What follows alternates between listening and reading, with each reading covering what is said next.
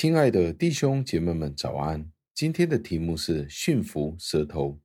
经文出自于雅各书三章九节，经文是这样说的：“我们用它来称颂我们的主和天父，又用它来咒诅照上帝的形象被造的人。”感谢上帝的话语。加尔文对今天这个题目有这样子的讲论。他说：“舌头其实是一个非常致命的毒药。为什么这样子说呢？因为舌头其实是非常的变化多端的。一方面，它可以假装祝福上帝，在一瞬间，它就可以变成可以咒诅人的毒物。既然上帝是应该值得被颂赞与称颂的，我们也用上帝赐给我们的舌头去咒诅、诅咒其他人。”这就是错误。加尔文说：“一方面用舌头咒诅人，一方面用舌头祝福上帝，这是无法接受的虚伪。如果是这样子的话，我们就不应该继续呼求上帝，我们的颂赞就应该停止。因为当舌头被用来咒诅弟兄的时候，在同一时间也用来赞美上帝的时候，这就是对上帝的亵渎。”所以我们要正确的赞美上帝，同一时间也要纠正，不应该对我们的邻舍说坏话。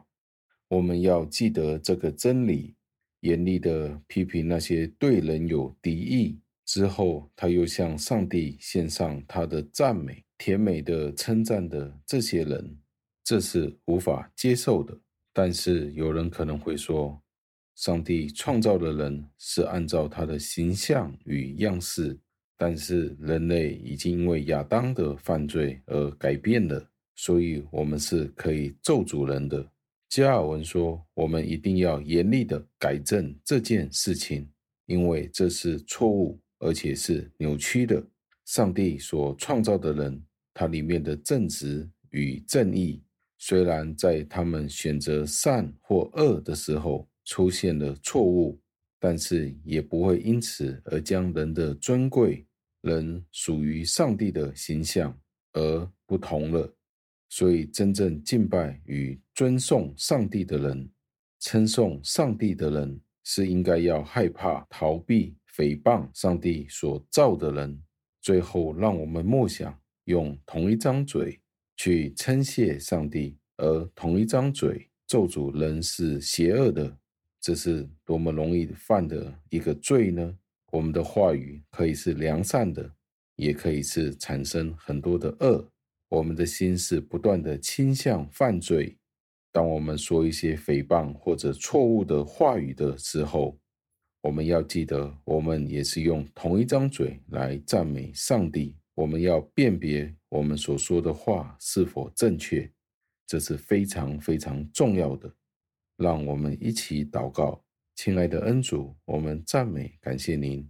为了今天的题目，驯服舌头，我们求您帮助我们。常常我们在舌头上面都犯罪，得罪了您。很多时候，我们用您所创造的嘴去咒诅您所创造的人，是用您的形象与样式造成的人。求主赦免。主啊，我们真的好像是雅各所说的，这个世界有很多的东西，连野兽都可以驯服，可是我们自己的舌头，我们却不能够驯服。主啊，今天如果我们在舌头这一方面有犯罪，得罪了您的时候，求主再一次让我们纠正过来，用您的真道将我们的恶心改变。所有的事情，我们知道，无论是每一句话语，每一个意念，都是由心所发出的。求主首先洁净我们的心，无论是我们口里所说的每一句话，或是我们心里发出的每一个意念，都有主您的美意在当中。主啊，求您再一次帮助带领，不完全的祷告是奉我主耶稣基督得胜的尊名求的，阿门。